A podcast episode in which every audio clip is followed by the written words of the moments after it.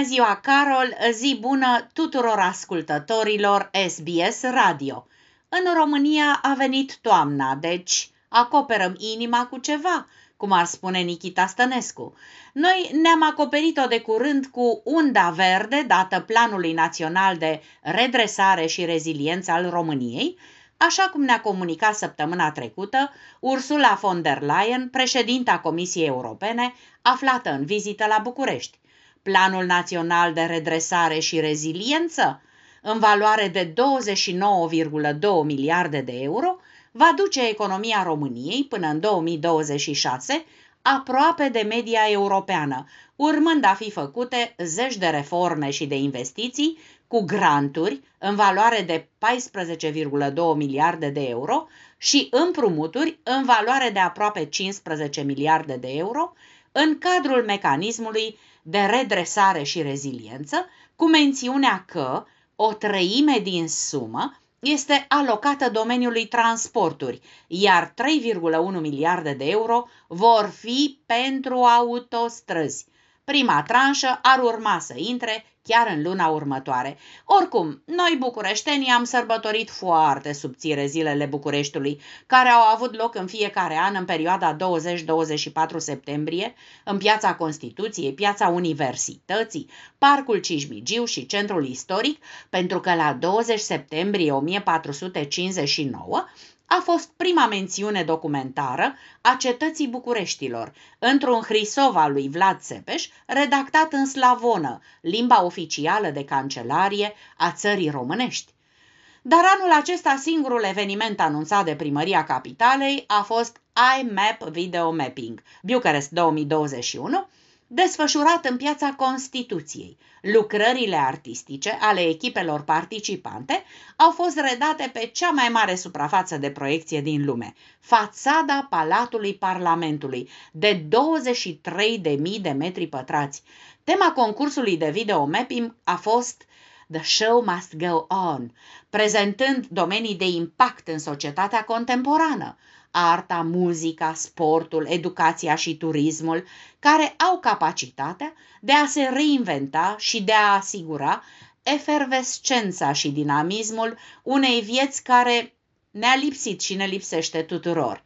În alt mare oraș al României, Iași, doi artiști stradali au transformat spațiul din campusul universitar într-un manifest ecologic. Au vrut să le atragă atenția tinerilor care vin des prin zonă să-și cumpere mâncare de la fast food, prin cei 200 de metri pătrați pictați cu vopsea specială, pereții fiind transformați în purificator natural, reducând nivelul de poluare a aerului, la fel de eficient ca o pădure de aproximativ 200 de metri pătrați, acțiunea reprezentând respectul față de drepturile universale ale omului și ale naturii, dar și solidaritatea cu muncitoarele și muncitorii care lucrează în sistemul alimentar din întreaga lume, pe care în ultima vreme nu am prea mai avut ocazia să o străbatem, turismul fiind mai nou aprig influențat de evoluția cazurilor de infectare cu virusul SARS-CoV-2 Delta –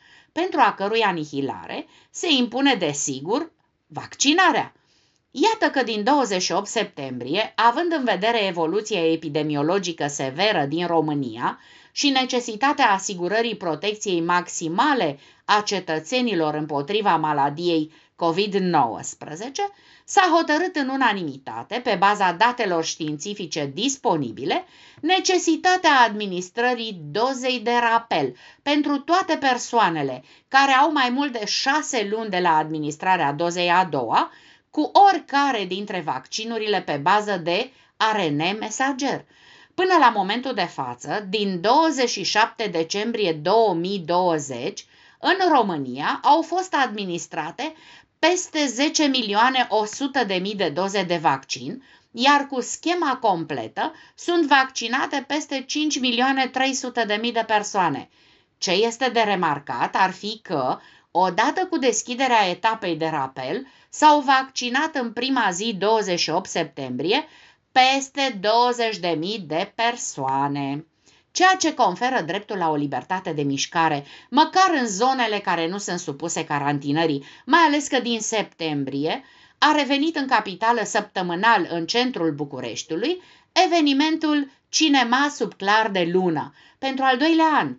Proiecțiile au loc în grădina Muzeului Național al Literaturii Române, în zona Piața Romană Calea Victoriei. Spectatorii din București, din țară și străinătate au ocazia să vadă pe un ecran mare filme care au făcut vâlvă în ultimul an și au adunat premii în marile festivaluri, producțiile care au deschis și închis oficial Festivalul Internațional de Film Transilvania, TIF 2021, cele recompensate cu premiul publicului și câteva dintre cele mai așteptate premiere românești, cum ar fi Neidentificat, Vara lui 85 și Tata mută munții.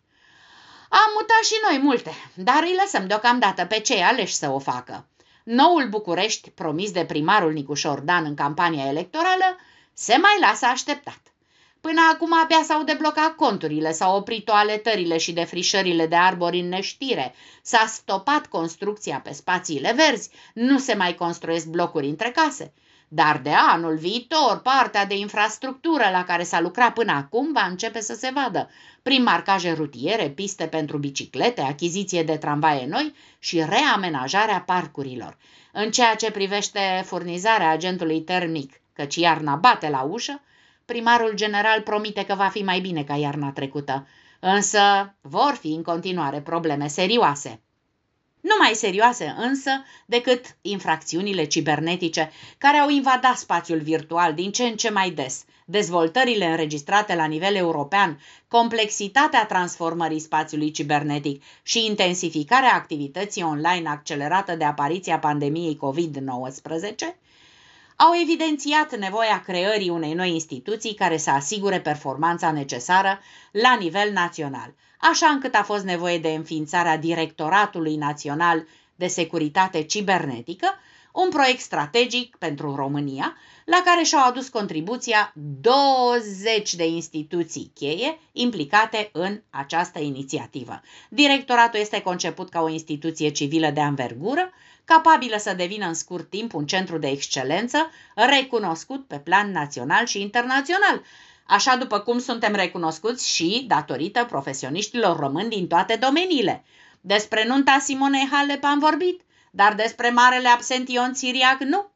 Plecat la vânătoare în acea perioadă, omul de afaceri, fost tenismen de performanță, S-a revanșat recent de ziua ei de naștere când a împlinit 30 de ani, vizitând-o și dăruindu-i un tort cu un mesaj extrem de motivant.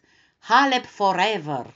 Cei doi au savurat și un pahar cu șampanie, iar sportiva a postat imaginile pe contul său de Instagram.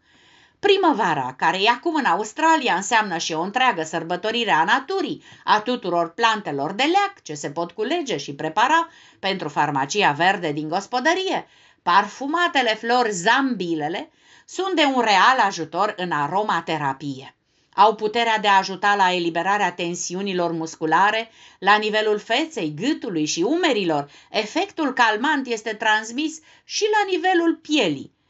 Uleiul extras din florile zambilei intensifică activitatea emisferei drepte a creierului, astfel că sporește creativitatea și stima de sine dacă vom pune în apă câteva flori de zambilă și vom inspira mirosul timp de 5-10 minute, sigur vom observa efectul lor asupra stării noastre de spirit.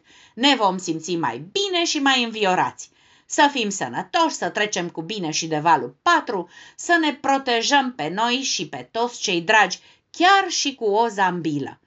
Pentru SBS Radio a transmis din București, România, Anca Rodica, Turcia.